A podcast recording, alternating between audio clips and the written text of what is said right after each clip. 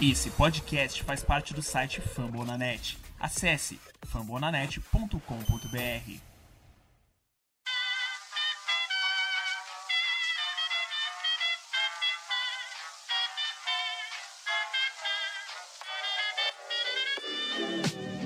Mais uma rebatida forte. E ela tá fora daqui! Uau! E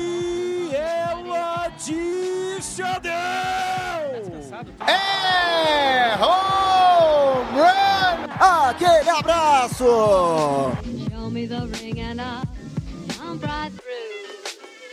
Salve, salve Brasil! Está no ar mais um Rebatida, o Rebatida que eu até perdi a conta. Eu sou o Thiago Mares, o Red Buzz Brasil no Twitter. E pra gente falar um pouquinho do Steven Cohen cobrando o Mets ao vivaço, está comigo ele, Nathan Pires, também conhecido como o dono dos gigantes do beisebol. Ah, também conhecido como o homem mais bonito do Nordeste. Eu tenho várias alcunhas que vocês podem me conhecer por aí pela internet. Mas também é um dos caras que sou líder de divisão, assim como outro convidado, outro, outro participante daqui, porque não é convidado. Menos o Thiago Mares, então já fica aqui minha primeira provocação a ele. É, mas se pegar o número de títulos, eu ainda tô liderando. Enfim, e também está comigo ele, o melhor comentarista de beisebol do Brasil, Bernardo Regis. Olá, Thiago Mares. Olá, Natan Pires. Não vou errar, não sou o Thiago Mares. Bom, mais uma vez aqui juntos com vocês e todo mundo que vai nos ouvir. É sempre um prazer. Vamos falar do que a gente gosta. Beisebol. Bota essa bolinha pra voar aí, Thiago Mares.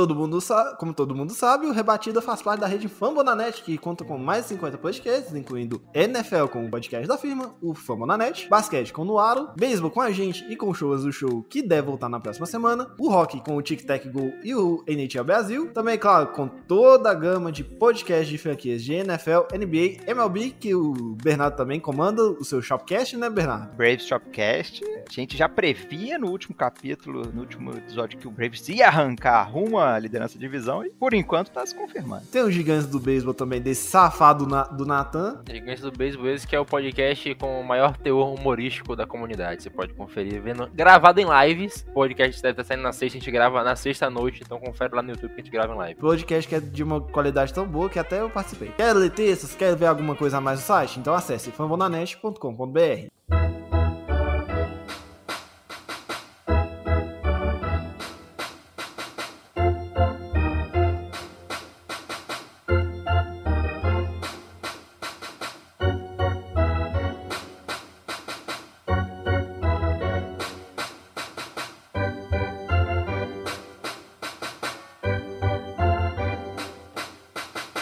Senhores, vamos começar com um negócio que foi mais polêmico. Eu só, ô Thiago, antes, antes, antes de falar de beisebol eu queria só pedir uma desculpa ao fã do Rebatida, logo no começo do podcast, que eles estão acostumados a Thiago, a Thiago Cordeiro, a Felipe Martins, e a gente vai estar sem o Felipe Martins por algumas semanas, então vocês vão ter que aturar o Thiago Mares, já peço desculpa por isso antecipadamente. Agora vamos falar de É, mas quem já me acompanhou aí já tá mais que acostumado que eu já participei de mais de se- quase 60 episódios, né? A maioria como host. Mas vamos falar de coisas polêmicas, igual o Nathan falando da minha dicção, eu sou um péssimo host. Nathan, Steve Cohen chegou no Twitter e colocou o coisa na mesa, né? Engraçado é que eu vi muitas semanas, muito tempo, torcedor do Mets falando que ia amassar, principalmente o torcedor gringo, falando que ia amassar o Giant. Eu não vi os caras amassando, ganharam um jogo assim. Nas extras, se ia tomar outra varrida, ia ser varridas seguidas, né? Mas o Mets, velho, não tem nem como culpar os caras por não rebaterem contra a gente. Antes eu não sei porque eu não acompanho o time ruim. Mas contra a gente não tem como, é.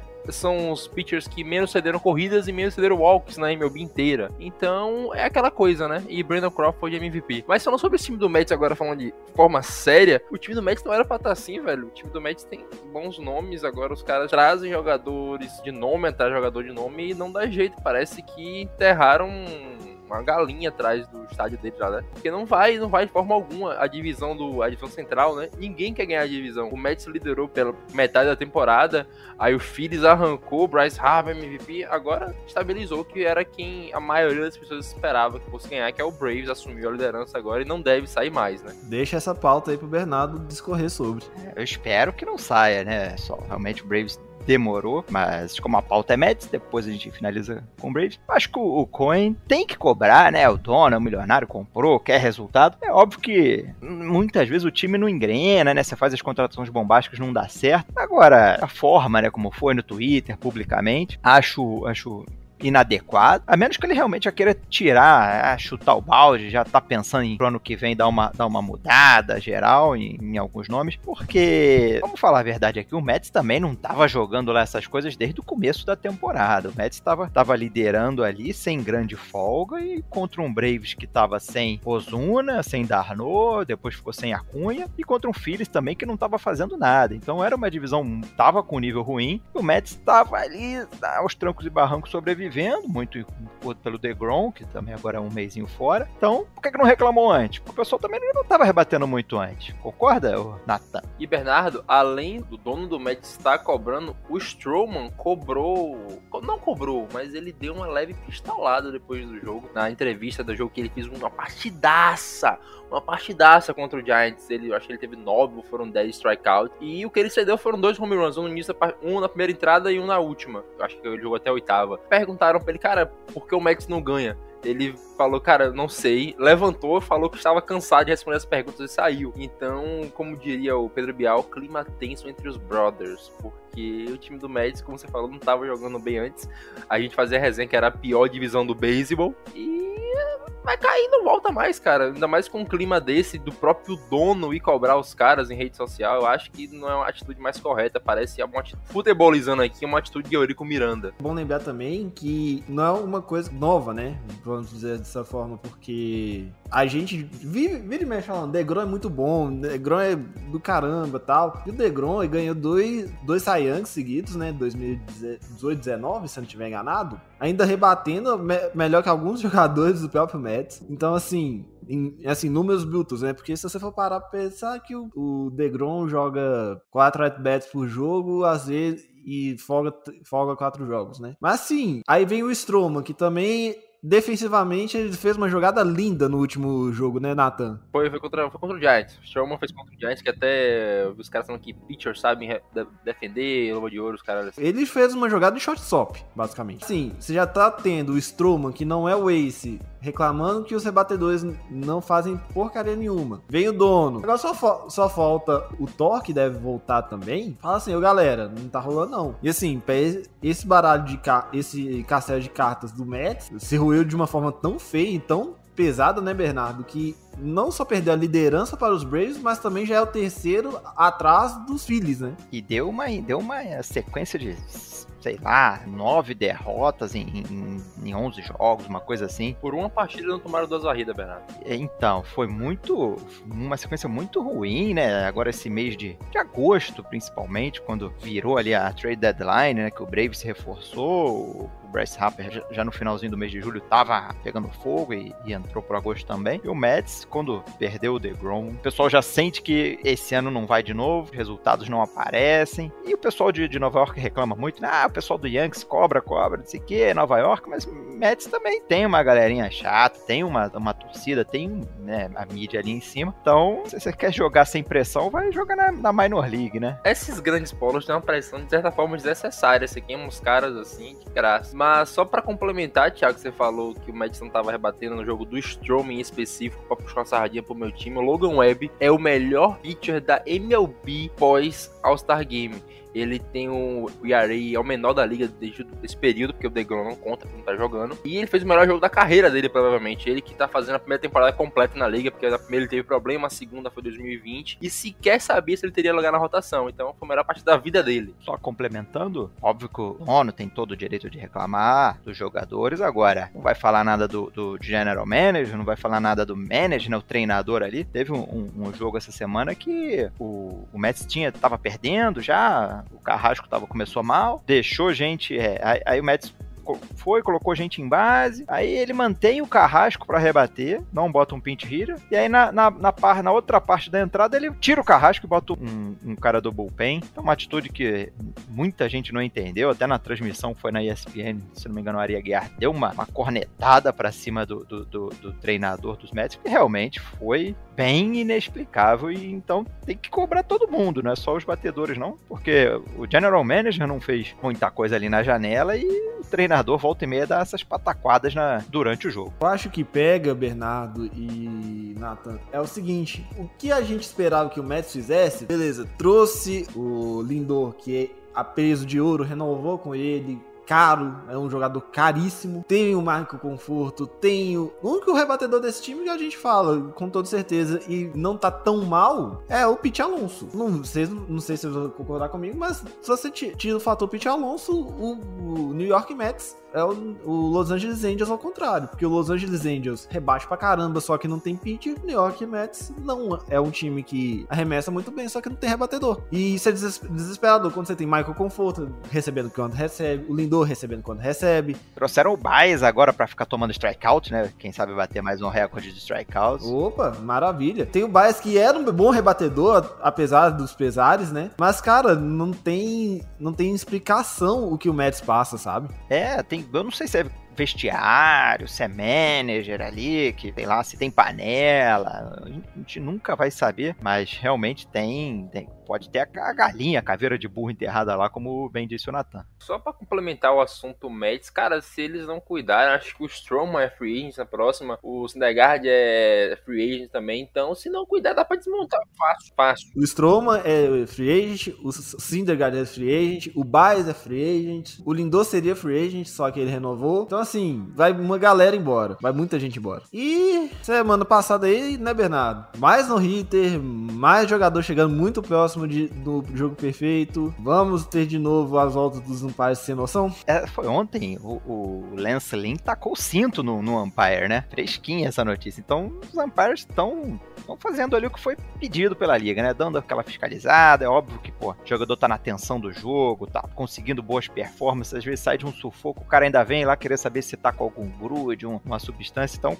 arremessador fica pistola. Eu já tô vendo muitos mais tranquilos, já saem ali, já dá o bonezinho, já entrega a luva. Mas realmente, acho que a liga vai ter que, ter que dar um jeito, assim, né? De, de- fiscalizar de outra, outra maneira. Bota um cara escondido lá no dugout, o cara desce ali pro vestiário e fiscaliza, sabe? Fica, fica é óbvio que quer passar a transparência que tá fiscalizando, mas sei, eu acho que a, a forma ainda pode ser melhorada. Enquanto isso, os arremessadores estão conseguindo a performance. A bolinha foi mudada também, né? A gente tem que lembrar isso, então tá, deve estar contribuindo para esses casos e até, até a equipe de Cleveland, né? Que não, não rebate nada, tava lá, quase chegou no, no, no jogo perfeito. Foi um hitzinho. E, e- e- mais um no-hitter, né? O, o Nathan e, e Thiago. Teve também o que a gente não, não chegamos a falar, teve o do Rays, né? Só que foi um no-hitter de sete entradas e não foi de coletivo. No-hitter coletivo já é bosta, ainda mais jogo de sete entradas, a gente fica... Assim, mas aconteceu. É bom me lembrar que o último sete entradas que teve foi do, seu ex Não, foi o do Rays, o Rays foi depois. Não, é do que teve. teve do, Ah, teve do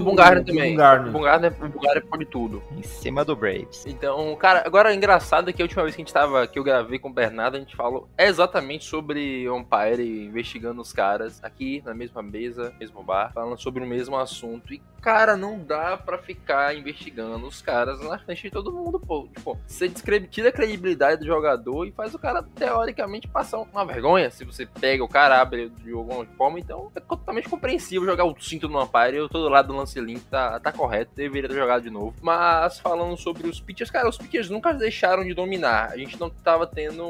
efetivando de fato os no-hitters, que no jogo, jogo perfeito não teve. Mas o Irmã Marques chegou perto de ter no-hitter. A gente teve vários jogos que chegaram até as últimas 7 ou 8 entradas ali com no-hitter. Então nunca deixou de estar dominante, mas só não tava efetivando. Mas a gente teve vários quase no-hitters. O Giants mesmo, só o Alex Wood teve quase uns 3, que jogou até a sétima entrada sem levar hit. Mas agora voltou a concretizar e já bateu o recorde histórico da MLB, mas não sei se deve ter outro. Espero que sim, no é sempre bom de ver, um do meu time. Se bem que não, né, que a gente, o próximo assunto é Padres, que a gente tá tendo a pauta aqui. Times, depois do no-hitter, estão tendo uma zica tava lá, então vamos, vamos não ter longe. Pois é, só pra constar, 2020, 2021, aliás, né, é a temporada com mais no-hitters na história, se a gente considerar só os no-hitters de nove entradas, se a gente desconsidera, desconsiderando, claro, do Madison Bumgarner, esse último coletivo, do Tampa Bay Rays, então assim, mudaram a bolinha, a gente já sabia, mudou a, mudou a qualidade, Bernardo, que você gostaria de levantar pra nós. Só pra complementar, né, já que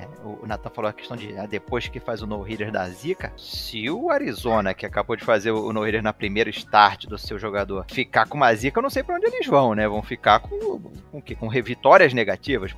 O Ace Reno vai subir pra MLB e o, o Diamondbacks vai descer. Só se foi isso, porque tá com quase o dobro de derrotas do, do- com relação ao número de vitórias. Realmente o Arizona já não, já, já não tá na briga desde que começou a temporada. Então, acho que é só uma, uma, uma luz no fim do túnel, uma esperança aí, de repente, de um bom arremessador surgindo na rotação. O Arizona, no início da temporada, tinha safado aí, muito safado, que botava o Arizona em terceiro na divisão. Então, só queria deixar isso claro, porque é sempre bom cobrar quando você tem a oportunidade. E é bom lembrar que os times que tomaram, exceto o Texas Rangers, né? Porque é o Texas Rangers. Os, algo, pelo menos o, o Seattle Mariners melhorou depois que tomou no hitter, né? Apesar de tomar, ter tomado dois, né? É, O Braves tomou o do, do Bumgarner e acho que deu uma melhorada. Não foi imediatamente após, mas já tá dando orgulho.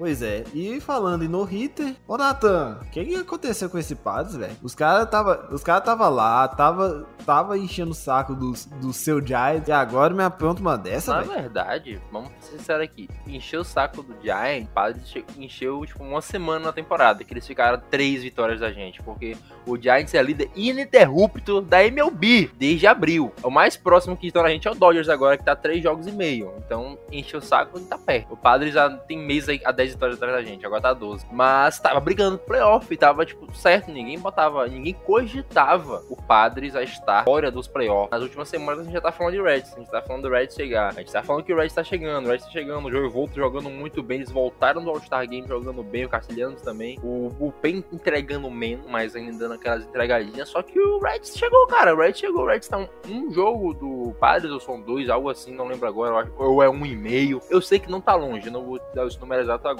E o Padres começou a perder série pra time, pra Diamondbacks, você varrido pelo Rockies, o Rockies que fez uma boa semana, o CJ Cron foi jogador da semana, mas não justifica, cara, tu tá brigando. Eles, per- eles perderam uma série, empataram uma série contra o, contra o Pirates dentro de Ah, Pittsburgh. o Giants perdeu a série pro Pirates em casa, então não vou falar disso não. Mas o Padres, cara, a gente, todo mundo cravava, Padres e Dodgers vão fazer o confronto histórico nos playoffs. Se fez valer na temporada quando eles estavam jogando as suas séries, foi jogos, foram jogos maravilhosos. O Padres trouxe o Adam Frazier, tem lesão, todo, todo time tem lesão, não dá, não- ainda não dá pra justificar tudo nisso, o Padres teve muita lesão, o Dodgers também teve, tá brigando, o Giants também teve, tá brigando, então não dá pra colocar só nisso. O próprio Race tá liderando na American League também teve e tá brigando. Só que, cara, os caras não, você não pode ser varrido pelo Rockies, velho, não importa quanta lesão você tem, não importa qual o bom momento do Rockies, você não pode ser varrido pelos caras. E ainda mais com o Reds tão perto, só que agora entra aquele ponto, o Reds também não quer,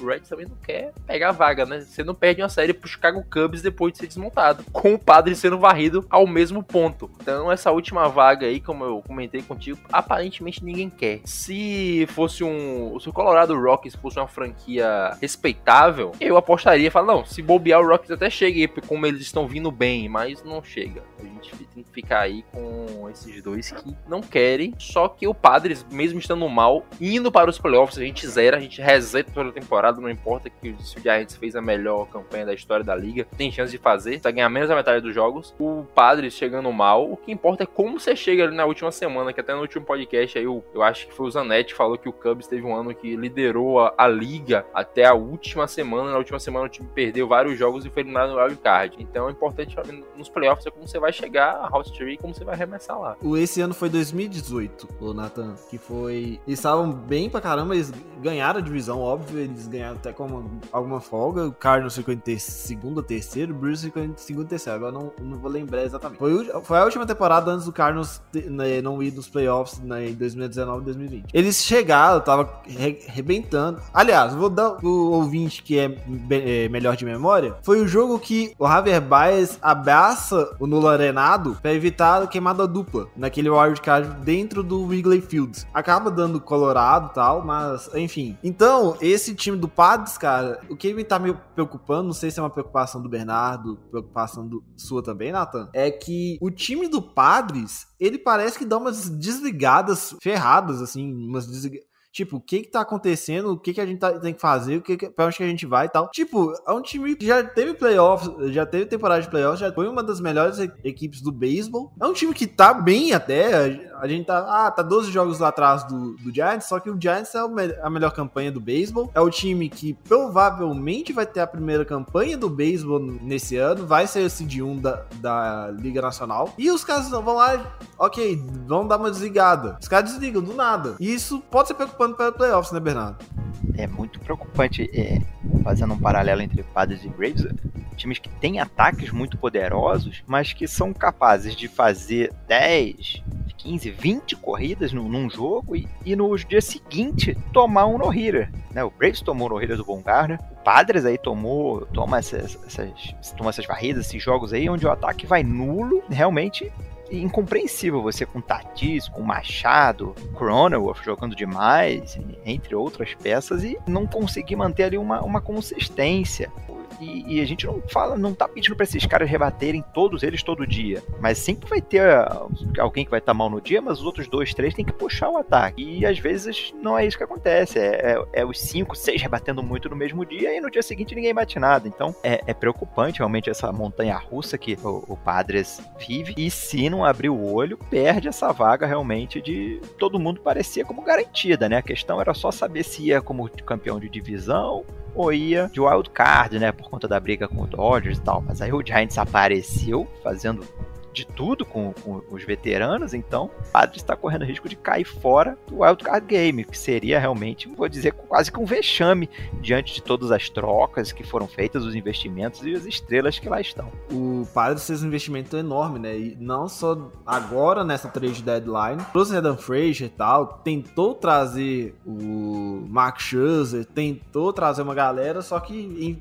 infelizmente não conseguiu. Só que agora, cara, é aquela questão. Eles pagaram uma nota no Tatis, vão perder o Adam Frazier na, na, virada do ano, né? Porque o Adam Frazier ele fica sem contrato, por isso que ele foi alugado pelo Padres pelo Parts, aliás, né? Então, assim, é preocupante, além de mostrar um pouco, assim, essa é primeira janela dos caras, já não tá aparecendo mais. Eles estão fazendo uma tentativa para ganhar agora, porque eles estão com medo de daqui dois, três anos não darem conta. Que para mim não faz muito sentido, porque Tatis é jovem, Cronenworth é jovem, o Aaron Nola é jovem. Aaron Nola? Agora me fugiu o nome. O Aaron Nola, aliás, é dos, dos filhos. O Nula, que é o catcher. É, tem o Tommy Fan ainda, que tá com seus 30 anos. Então, se torna um pouquinho esquisito as, até essas movimentações, tipo, já tinha um cara muito bom na segunda base, que é o, o Cronenworth e ainda traz o, Ad, o Adam Frazier, então me pareceu esquisito todas as trocas, as movimentações do, dos padres. Não sei se é a sua visão também dessa forma. Olha, eu acho que nunca é demais você ter grandes jogadores, jogadores de talento, né? Deixa o problema do treinador. Você vê lá agora o, o Yankees lá com o outfield lotado nessa e, e, o Void querendo jogar na primeira, então você não, não sabe onde vai, vai, vai, colocar o Rizzo. Então, o importante é, é, você ter peças à disposição do treinador e, e deixa ele se virar. Agora, esses contratos, como você falou, esses jogadores do Padres, eles têm alguns têm já essa bela renovação aí do, do, do Tatis, tem o, o Machado, o Multier, e, e, os outros jogadores estão todos praticamente com, com um contrato, como você falou, pro ano que vem, ou, ou dali para frente. Para acabar esse ano, Free Agent 2022 é Tommy Fan e Jurickson Profar. E, e Daniel Hudson, o, o, que veio também ali de, de troca. O resto, o núcleo, o núcleo tá, tá dentro do, do da, da, da, folha de pagamento para o ano que vem, são uma rotação. Um Darvish, Snell, é, o Musgrove que botou o No Hitter. Você tem o, o Melacon que fechou para esse ano, tá, tá, como fechador fechando muito bem, né? Tá, ficaria sem contato ano que vem. Cronenworth tá na arbitration, o, o, o Cat, como você falou, tem, tem uma galera muito jovem, boa, com tempo ainda aí pelo menos ano que vem, volta o Clevenger, então não, não é para bater fazer caixas bru caças bruxas, desesperar se não, se não ganhar, se não chegar. Mas é para ficar preocupado com essa reta final, porque acho que realmente o, o, acho que o problema do Padres, além desses altos e baixos, foi o Giants. O Giants que deu essa surpreendida em muita gente e aí tira muitas vitórias, tira é, é, o terreno que o, o Padres achava que teria na divisão. Certo, Nathan? Não só o Padres, como a liga inteira, inclusive eu, achava que a divisão ia ser uma briga em Padres e Dodgers, com Dodgers despontando um pouco à frente, assim, o Padres tentando chegar, que é o que tá acontecendo agora entre Giants e Dodgers. Só que aí você tem outra franquia da divisão que começa a ganhar, começa a ganhar todas as séries e o Padres começa a ficar meio para trás assim, já dá uma cara complicada e também deve mexer um pouco com o psicológico dos caras, porque você tem o Tatis machucando umas 3, 4 vezes na temporada e a sua vaga que já estava entre aspas garantida não estando mais tão garantida assim ainda mais com essas constantes séries que você vem perdendo. Os caras que você trouxe, tipo o Blake Snell, não desempenhando o que você espera que o Blake Snell desempenhe. O Will Myers também não estava bem um tempo atrás, não sei como tá agora, mas acho que ele melhorou o Rosmer também, que a torcida tá puta da vida com o Eric Rosmer. Então dá aquelas vaciladas, às vezes o time é, tem alguns jogadores muito jovens, então o psicológico pode pesar um pouco também pro padre nesse momento. E também a vaga que já não tava garantida, os caras têm que suar mais na temporada regular para conseguir ganhar. Cara complicada, mas eu acho que o padre até o final da temporada deve garantir essa vaga de playoffs ainda, mesmo que seja suada, porque o Tatis voltou agora, ele dá outro ânimo pro time, um daqueles jogadores que uma rebatida muda o jogo mesmo sendo um solo home run, uma defesa muda o jogo, então acho que eles têm tudo para voltar ao caminho das vitórias e deixar o Reds um pouco para trás, que também gosta de dar umas rameladas. Bom, e assim a gente encerra o primeiro bloco do Rebatida Podcast.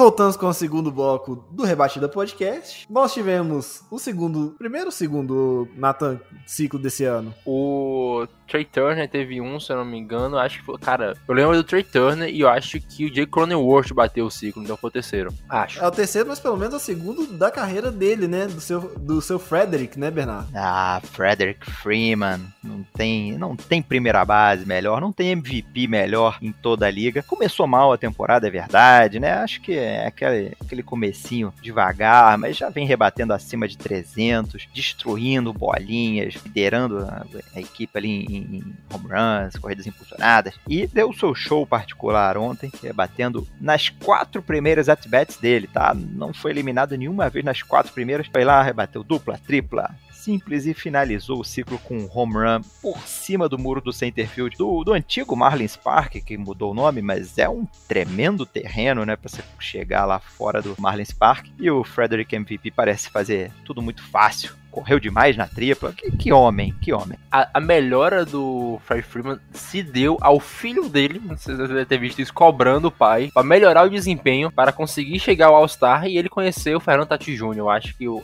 a motivação veio aí para melhorar. Sem dúvida, sem dúvida. Nada como ter uma cobrança em casa, né? Já, já, tinha, já tinha mulher, aí tem o filho mais, mais velho, depois teve, teve dois, dois garotinhos também. Então tá, a casa tá cheia, tem, tem que rebater bem. Pra... Ele tá no último ano de contrato, então tem que rebater bem para garantir o leite das crianças daqui para frente, né? Vai conseguir uma, espero eu, uma bela extensão com os Braves, ou se ele for parar em outro lugar, vai ficar multi, multimilionário, mais do que já é. Mas sem dúvida, é, é essa história do, do garotinho dele, o Charlie Freeman, que treina, faz vários batting practices, faz várias práticas de rebatida em casa, no, no jardim lá, tem vídeos no, no Twitter do, do, pai ensinando o filho na beira da piscina, né? Aquela piscininha humilde. O garoto tem futuro. Se eu fosse o Brave, já botava ali um olheiro, um, deixava um contrato na mesa do, do garotinho, porque tem futuro. E ele é o maior fã do Tatis. Como você muito bem disse, o, o, o Natan, é, o, o Tatis, quando os times se enfrentaram, ele deu tchauzinho, deixou uma camisa autografada. Sendo...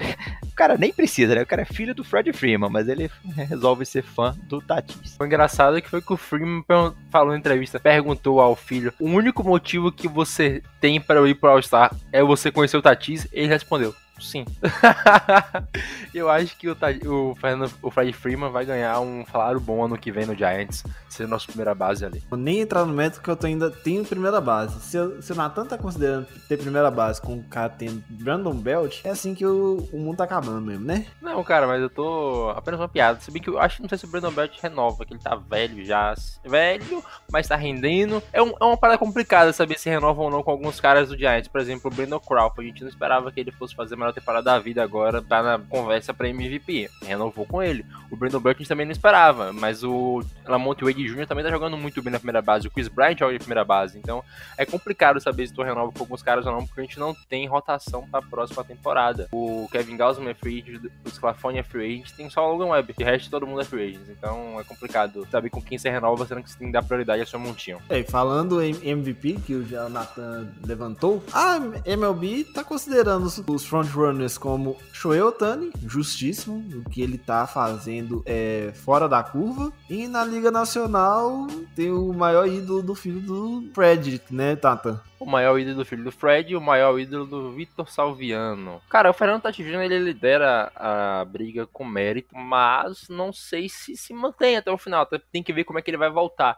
É o mesmo papo do DeGrom pra Sayang, porque, cara, ele não jogou tantos jogos assim. Então você tira a regularidade de alguns caras, porque você se manter saudável também é um mérito. E caras como Walker Buehler e o Kevin Gausman e o Woodruff, esses três caras estão se mantendo saudáveis. Kevin Gausman, o que ele perdeu foi por conta do problema de saúde da mulher dele que estava grávida, ele perdeu alguns jogos, não voltou bem nessa época, e agora que ele melhorou. Então estar saudável também é um mérito. Você tira o mérito de alguns desses caras que estão a temporada toda jogando, jogando bem. Agora a gente tem outros caras também na conversa. O Joey Volto, que entrou, saiu da conversa em alguns momentos. A gente tem o Bryce Harper, o rapaz do Narigão. E o Brandon Crawford, que é o melhor jogador do melhor campanha da liga. Ele defende muito. Se você for olhar só números cruzos, o Brandon Crawford ele não tem um average tão alto. Bateu, assim, seus 19 home runs, que comparado aos líderes da liga não é tanto. Os caras têm 30, 40. Mas ele é o líder de RBI do time. Sempre que tem jogador em base, ele rebate. Eu sei que rebatida impulsionada não é parâmetro sozinho pra avaliar rebatedor, mas ele sempre rebate como tem gente em base. Ele rebate uma vez importante na defesa em se fala, ele é luva de ouro. Essa temporada, muito provavelmente, a menos que alguém roube ele. Mas hoje, se eu tivesse, eu, Nathan, fosse me dada a capacidade de escolher os MVP, seria o Shohei Otani, porque o cara tá fazendo uma temporada histórica, dispensa comentários, e o Tatis, pelo que ele fez, né? Eu só algumas coisas me pegam no Tatis, apesar de eu gostar muito dele. Pra quem não sabe, eu sou torcedor do Giants e tem uma jersey do Tatis aqui em casa. Eu gosto muito dele, só que a defesa dele é algo que tá pegando, cara. Ele, ele continua sendo líder de erros, na posição dele ao menos, não sei se na liga inteira ainda. E Pra ser MVP, você tem, jogador, você, você tem que ser valioso em, em ambos os lados, como o Otani vencendo. Então, por isso que me pega um pouso em, em dar essa unanimidade toda ao Tatis. Eu daria hoje ainda pra ele, mas eu não, não acharia um absurdo chegar no final da temporada outro cara ganhar, o Bryce Harper, o Brandon Crawford. Mas o Tatis ele tem algo que pesa muito pra premiação de MVP, que é a mídia, né? A mídia pesa muito pra você ganhar esse, esse prêmio. Mas, minha opinião hoje, ratificando pela terceira vez aqui, Otani e Tatis. Segundo a Major League Baseball, os frontrunners, no caso, é o Otani e Tatis. Na Liga Americana, além do Otani, obviamente, o Vladimir Guerreiro Jr., o Rafael Devers, que pra mim não, está, não deveria nem estar nessa lista, Matt Olson, que é o primeira base lá do Oakland Athletics, e precisamos falar de Cedric Mullins, o Bernardo. Esse aí realmente tremendo jogador, maravilhoso. Eu só fico com pena que tá na pior equipe da Major League Baseball, né? A pior campanha é do Baltimore Orioles. Se o, o beisebol com, com nove ali, né? Os titulares, já, já é difícil você conquistar vitórias com nove bons caras, né? Imagina você com apenas um. Me lamento, né? Porque imagina esse cara num, num, numa lineup mais poderosa, numa franquia com uma rotação boa. Ele poderia estar aí nas conversas de candidato, né? A MVP, teria muito mais corridas impulsionadas, teria muito mais corridas, apareceria muito mais na mídia. Então, é, às vezes isso, isso aí acontece, né? O, o, cara é muito bom, se destaca lá, mas não, não acaba tendo tanta visibilidade assim, em termos nacionais e porque não, não passa muito jogo no, no prime time lá do, do, do, Baltimore Orioles. Então ele fica um pouco escondido.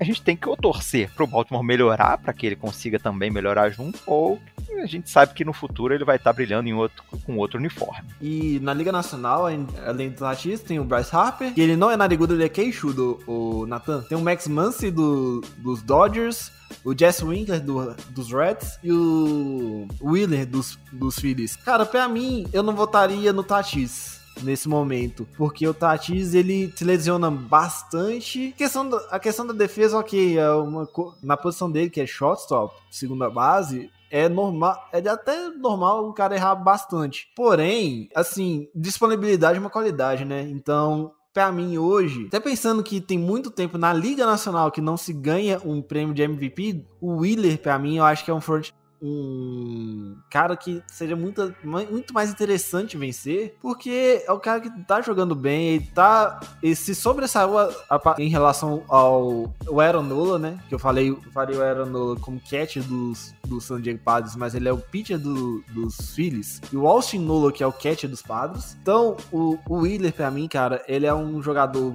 Ele teve até, até essa semana perto de conseguir um no-hitter. Então, assim, a gente precisa dar um pouquinho mais de valor pra pitcher pra MVP, porque tem muito tempo. O último MVP que a gente teve na Liga Nacional como, como um todo foi o cara, foi o cara chamado nosso maior pipoqueiro da história do, da pós-temporada, ou o Clayton Kershaw, como preferirem. Então, assim, mais amor com os pitchers. Concordo, Thiago. Concordo que a gente poderia ter realmente uma visão um pouquinho mais carinhosa com, com os arremessadores. Eu acredito até que se o DeGrom fizesse o ano completo, do nível que ele estava arremessando até antes do All-Star Game, independente do Mets chegar ou não nos playoffs, eu acho que podia, estaria de, de muito bem entregue um MVP pro DeGrom. Agora, o DeGrom lesionado, né? A performance já, já tinha dado uma, uma caidinha, não sei se por conta do fator que levou ele a se lesionar. É, o DeGrom ficar fora da briga, por conta dessa questão de disponibilidade, como você falou. E, e aí eu também tiraria um pouco do Tatis. Os números são excelentes. Agora, e se o Padres não vai pro playoff? Isso, isso pesa também. Muitas vezes, o pessoal, não adianta o cara ser aquela andorinha solitária. E MVP, ele, ele tem que ser realmente um cara que faz a diferença pro seu time. E imagina um time chegando nos playoffs, no caso da, da, do, do Philadelphia, aí se o Wheeler conseguir levar junto com o Harper, né? Aí a briga poderia ficar entre esses dois. Um Braves chegando nos playoffs sem o Acunha, Ozuna e, e Soroka e, e, outros, e Ardarno três meses fora, então realmente o Fred carregando esse ataque junto com o Riley e o Hobbs, mas então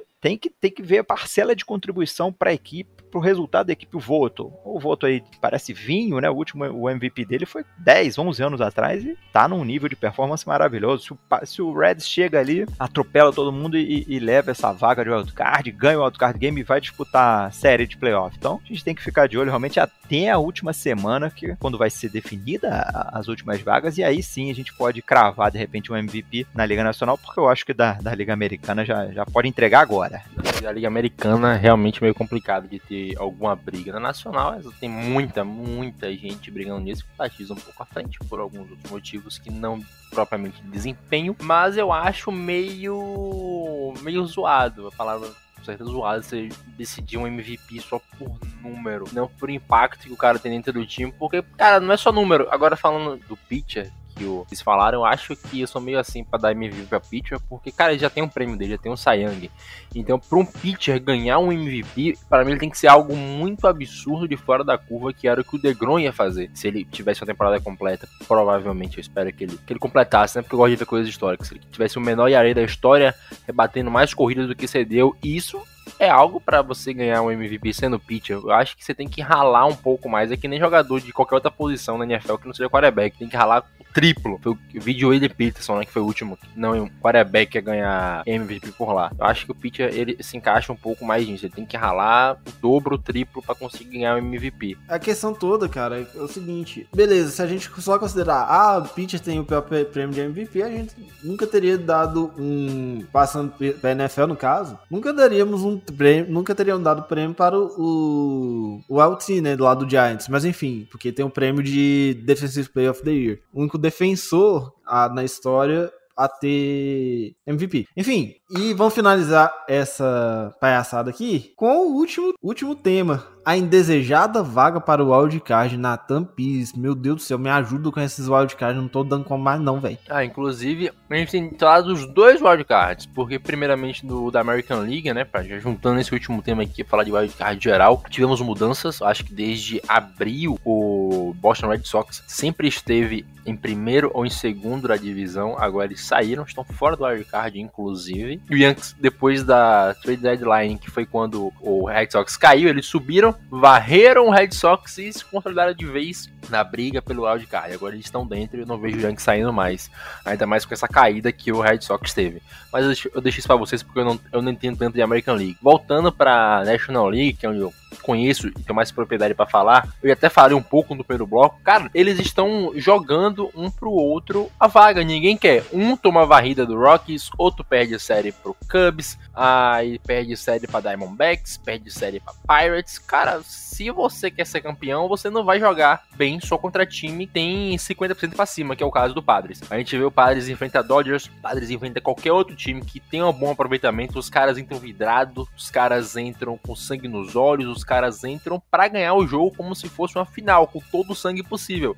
Aí vão pegar um Rockies, vão pegar um time mais fraco, entram com toda a morosidade do mundo e sempre perdem jogos nos detalhes, ou alguma entrada abre a porteira e entrega o jogo logo. E é complicado você ficar perdendo esse tipo de jogo para time mais fraco. É preferível ganhar de todos os times mais fracos e perder para os mais fortes, porque aí você chega melhor nos melhor colocado e peleja menos para chegar nisso. Como eu falei no início, eu vejo a vaga ficando com padres ainda, mas qualquer vacilo o time do Reds é encardido, tá um, em alguns momentos da temporada, acho que uns dois, chegou a ser o time mais quente do beisebol, fazendo semanas espetaculares. É um time que tem total competência para chegar, apesar de achar que ainda fica com padres. Mas essa última vaga aí ninguém quer. Tem até o Phillies brigando, a gente não tá falando muito do Phillies, porque, como a gente bem disse, perdão ao Bernardo, mas é a pior divisão do beisebol. Vai quem ganhar a divisão. Os caras não vão conseguir pegar a vaga de wild card. E na central, acho que não fica além do Reds, né, velho? Porque Cardinals é o time mais, assim, de lua do mundo. Pega dois times aí, vai lá e varre. Aí vai lá, pega a porcaria do Brewers, toma duas, hoje tá, vai tentar evitar a varrida dentro de casa. O Cubs é o Cubs, né? Mandou até o, a mãe do Jamie embora, e o Jamie continuou lá, graças a Deus. Bernardo, não sei se você acha, mas é, Phillies, com o Harper no modo MVP, pode conseguir coisas aí. Sim, chegou a liderar a divisão, né? Numa série que eles varreram os Mets.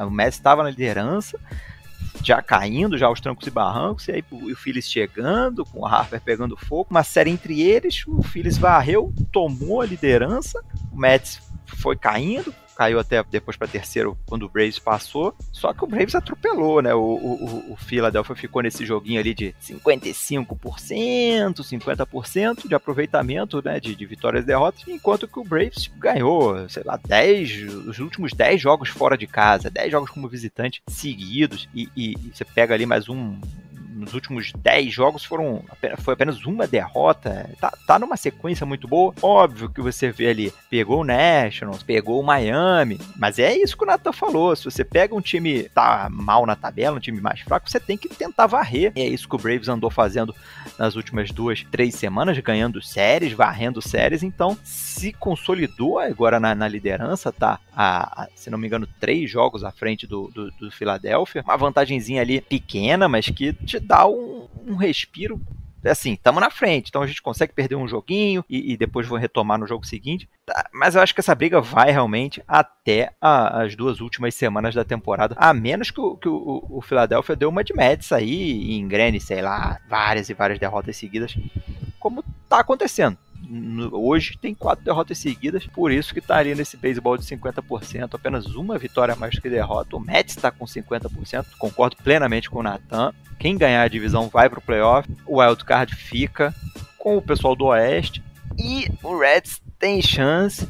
Agora, Natan, me explica por que, que você dá chance pro Philadelphia, que tá quatro jogos e meio desculpa, cinco jogos do Card e não dá a chance pro St. Louis que tá a quatro jogos do Card. Me explica não, essa. porque para mim a chance do Philadelphia é pela divisão. Eu até botei assim correndo por fora. O St. Louis, cara, eu o Philadelphia apesar de ter entregado alguns jogos seguidos assim, não tá fazendo a melhor das campanhas, o Cardinals não teve nenhum momento de ser o time mais quente do beisebol. O Cardinals não empolgou ninguém ainda. Eu acho que o melhor momento do Cardinals, calma, calma aí, calma aí. Depois depois você fala seu negócio do seu time, que você que você vai falar um monólogo. Agora Agora, o Cardinals, o maior momento do Cardinals na temporada foi ter ganhado a série do Giants, que foi uma das cinco que a gente perdeu na temporada inteira. Porque o Cardinals não tá empolgando, cara. Pra mim, o Cardinals não chega no wildcard, só se o Red Padres vacilarem muito. Fiz porque tá ali mais perto e tem a chance de ir pela divisão. Agora, pelo wildcard, eu acho que é ou Reds ou Padres. Eu não, não boto fé nenhuma no Cardinals pra essa temporada ainda. Pode ir, pode queimar minha língua, mas eu não boto fé. Eu vou complementar porque eu acho que o Cardinals ele fez escolhas ruins na, durante a trade deadline. Poderia ter trago jogadores melhores, não ter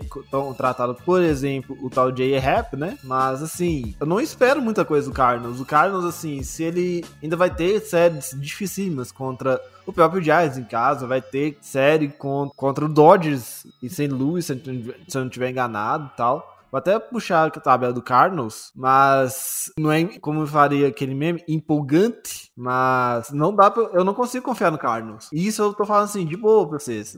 Apesar de agora tá vencendo Brewers, né? Anyways, não consigo acreditar nem pelo wildcard, muito menos pela divisão. Deixa eu puxar o schedule do Cardinals até o restante da temporada. Pela divisão é impossível pro Reds já. Acho que o Reds nem briga mais com o Brewers, quanto mais o Cardinals. Tá 10 jogos atrás, esquece. Um mês meio não vai tirar 10 jogos nem se quisesse. Querendo, não tá conseguindo, imagina. Vou lá, as últimas séries do Cardinals, as próximas séries do Cardinals, né? Casa contra o Pirates agora, contra o Tigers em casa, aí vai pra Pittsburgh, vai pra Cincinnati, aí setembro, Brewers fora, Dodgers em casa, Reds em casa, Mets em Nova York, Padres em casa, Brewers em, eh, no Miller Park, Cubs em, no Wrigley Field encerra a temporada contra os Brewers. Pra ter alguma chance de passar os Brewers, vai ter que basicamente varrer as duas, as, sei lá, as três séries que tem em setembro contra os Brewers e amassar o Reds, né? Mas impossível. Talvez varra o Cub, os Cubs em quatro jogos, que vai ter um, do, um doubleheader no dia 24 de setembro. Mas de qualquer forma, cara, esquece. Se for, e o pior é que o cara não só pega setembro, é o pior mesmo, cara. Pega Dodgers, Dodgers, Dodgers Reds, Mets e, e Padres, então, além do Brewers. Então, assim, esquece. Não dá. Quatro jogos, beleza, é, é palpável, mas com o cara nos apresentando, dá pra ir não, Bernardo. Eu fico imaginando a cabeça do Nolan Renado. Saiu pra ir pros playoffs e acabou não indo pros playoffs também. O problema é que, pelo menos no Cardinals, ele tem alguma chance de ir nos playoffs, né? No, nos Rocks ele não tem iria nem isso, né? Ah, mas no Rocks ele, ele tá em casa, né? Tá jogando onde amam ele e onde ele pode bater o home run na roda. Isso não quer dizer que no Cardinals não vai conseguir, né? Ele é o líder em, em home runs do Cardinals, se não tiver enganado. Então, senhores, gostaria de acrescentar, é, mandar beijos, abraços, afagos, em locais estranhos. Eu, eu gostaria de mandar um pedido de desculpas e eu gostaria de fazer uma, uma breve declaração aqui. Primeiramente, desculpa a um professor de teoria geral do processo, que estou matando aula para gravar esse podcast nesse momento. Desculpa ao meu chefe, que eu vou chegar 5 minutos atrasado no trabalho para estar tá gravando esse podcast também. E eu gostaria de fazer uma. Quem liga? Eu gostaria de mandar um abraço a ex do Thiago Mares, que fala que eu estou disponível para ela, se ela quiser mandar um WhatsApp aí. Filho da tipo, mãe.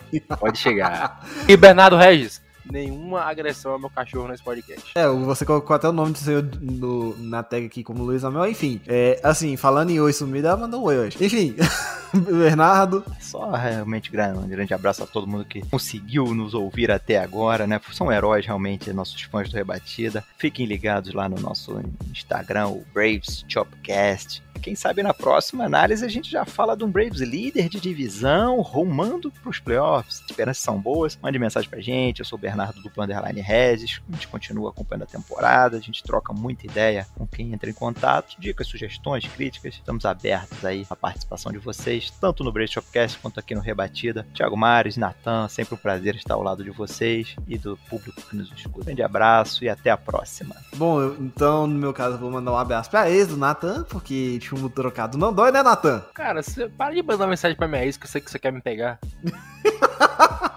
Também, querido. Mas enfim, um abraço aí pra todo mundo aí do Rebatido que ouviram, que gostaram desse episódio. Aí um abraço especial para o co-capitão aqui do, do Rebatida da quinta-feira, o Felipe Martins, que está em vias de se casar, né, Natanzão? É, o Felipe tá pra se casar, inclusive. Se você gosta do Felipe, se você não gosta, você não é uma pessoa de bem. Se você gosta de Felipe, manda um presente pra ele aí, manda um pix, manda um, uma cartinha, manda algo bonito que ele vai se casar. Então, meninas, não tá mais disponível. É, moiou pra vocês, mano. Mas enfim, de qualquer forma, manda o pix, arroba dele é arroba Soxcast. Isso, né, Nathan? É isso, arroba Soxcast ou Felipe Martins, que é Rastagus no Instagram também. Ah, a gente vai descobrir. É coisa de Magic que só o Natan e o Felipe jogam. Enfim. Senhores, gostaria de acrescentar alguma coisa neste episódio? Não, só vamos, vamos adiantar logo que eu preciso trabalhar. Azar o seu. Azar o seu. Bernardo, Natan, muito obrigado. A gente volta na segunda-feira, no caso, com a galera do, que grava no domingo: Thiago, Tássio, Guto e o Então, o Vitão. Guto depende. Se o, Yankees, se o Yankees ganhar, ele aparece. Se o Yankees perder, ele não aparece. É, a gente, vai, a gente vai fazer pressão psicológica nele pra ele aparecer. Se ele não aparecer, ele, a gente vai colocar ele num tanque de, de água e vai fazer afogamentos, assim, constantes, sabe? Galera, até a segunda-feira. Um beijo, um abraço e até lá. Tchau!